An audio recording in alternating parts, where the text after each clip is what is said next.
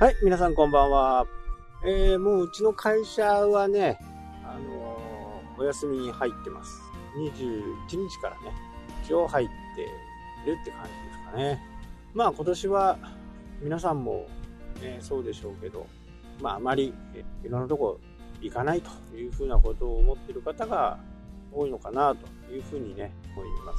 まあ私も基本的にはね、田舎の方で寒いですけどね、田舎であんまり釣れない釣りでもね、して過ごそうかな。まあ、正月、お正月を明けたら、えー、札幌の方にね、ちょっと戻って、あのー、冬場のちょっとした点検とかをね、して、えー、しなきゃダメかなというふうにね、思ってるんで、まあ、水落としとかね、昔、え、北海道、ね、僕、富良野に住んでたことがあるんですけど、まあ、マイナス25度とかに、ね、なるんですよ。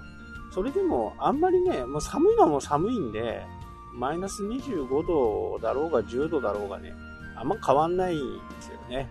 ただ、えー、水道のね、凍結をする場合があるんですよ。まあ、昨今の家だとね、ほとんどこう、ないとは思うんですけど、まあ、暖かい家なんでね、まあ、そのせいもあってね、あの、テレビとかね、北海道だけに流れるテロップがあるんですね。えー、今晩は冷えるので、水道凍結にご注意ください。というね、出たりすると、まあ、水道をね、元栓から止める。元栓っていうのは、あの、土の中に入ってるんで、表面に出てるよりも、ちょっとあったかいんですよね。まあ、詳しく言っちゃうとね、凍結深度って、凍結は何メートルぐらいでするのかっていうところ。で、本館っていうのはその下を走ってるんで、よほどのことがない限りね、凍ることがないんですけど、そこから上に出てくるね、立ち上がって上に出てくるところで、凍って、各部屋とかね、そういうところで水がね、凍って水道管が破裂して、みたいなね、ことが起きます。水はね、結構や、やっぱり厄介で、当然ね、水の性質上、上から下に流れますよね。上の階で水漏れなんかやった時も大変ですよね。昔ね、僕が不動産やってる先輩が水道凍結をしてね、まあ、自社でね、管理してるっていうか、その会社で管理してるところにね、入居してたんで、まあ、大事には、まあ、本人的にはね、大事になったんでしょうけど、たまたまその下にえー、入居していた人がですね、学生でね、医学を習っている学生で、医学書っていうのは結構あったんですよね。で、それが水浸しになって、結構なね、被害になって大変だなっていうふうに思いました。で、皆さんもね、賃貸とか入ってると、必ずあの、保険っていうのね、入ってると思うんですけど、この保険はね、絶対入っといてくださいね。下にどんな人が住んでいるかわからないのでねで。自分に瑕疵があった時はね、もちろんその保険。で、建物自身、建物のその共用部分というされる、建物の部分で損害があった場合には、まあこれオーナーさんがね、オーナーさんが入ってる保険で適用される形なんですけどね。で、水漏れの場合は、本当にね、あの、予想以上にお金かかりますから、例えば2回、3階でね、水漏れ起きちゃった。起こしちゃった。そうすると、2階でしょ ?1 階でしょ？で、2階、場合によっては2階の斜め下とか、斜め、えー、左右のね、斜め下にもね、損害が行く場合があります。こうなると、まず、下でしょ？両サイドでしょ？で、1階でしょ？最悪の場合は、その、両サイドの1階。6個ですよね。で、水漏れも早く気づけばね、やっぱり損害は最小限に留めておくことができる。ただ、朝早くね、会社に行って、日中ずっと水漏れしてたという風になると、まず自分の部屋の床、壁。壁もね、水を吸って、壁がね、ふにゃふにゃになります。そうなると、床、壁でしょ。で、2階は床、壁、天井ですから。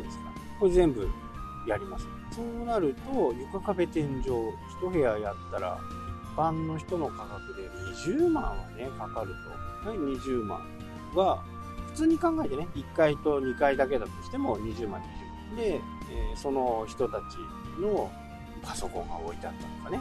そうなると、少なく見積もってもね、50万はかかるんです1部屋。まあ自分の部屋は20万だとして、50万、50万、50万、100万、120万。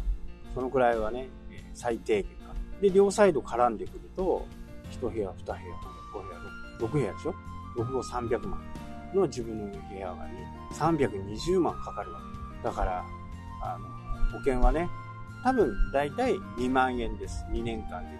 これはね、もう、絶対に入っておいた方がいい。300万なんでね、払えないですよね。そのための200万ですし、あと、大体はあの不動産屋さんが斡旋してくれるような保険に入ると思うんですけどね。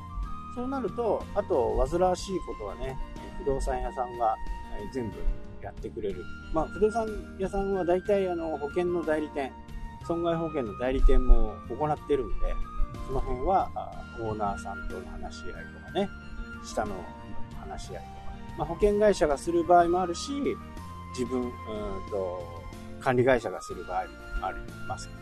まあ、そういった煩わしいことがない。それがね、2万円でできるというのは、まあ、非常にコスパがいいかなと。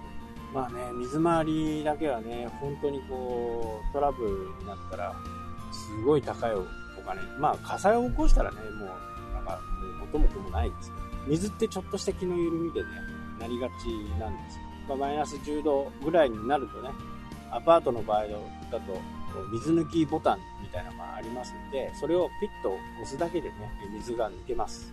それを、まあ、各水道につながってる蛇口をね、開けて、開けて、それで水抜きをやる。